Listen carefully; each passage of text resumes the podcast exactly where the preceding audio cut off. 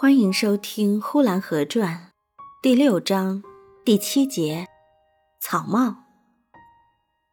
姚二伯的草帽没有边沿，只有一个帽顶。他的脸焦焦黑，他的头顶雪雪白，黑白分明的地方就是那草帽扣下去被切得溜起脑盖的地方。他每一摘下帽来，是上一半白，下一半黑。就好像后园里的倭瓜，晒着太阳的那半儿是绿的，背着阴的那半儿是白的一样。不过他一戴起草帽来，也就看不见了。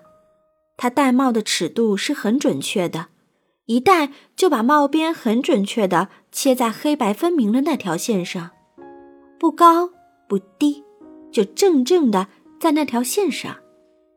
偶尔也戴得略微高了一点。但是这种时候很少，不大被人注意。那就是草帽与脑盖之间，好像镶了一堂窄窄的白边似的，有那么一堂白线。本集播讲完毕，谢谢收听。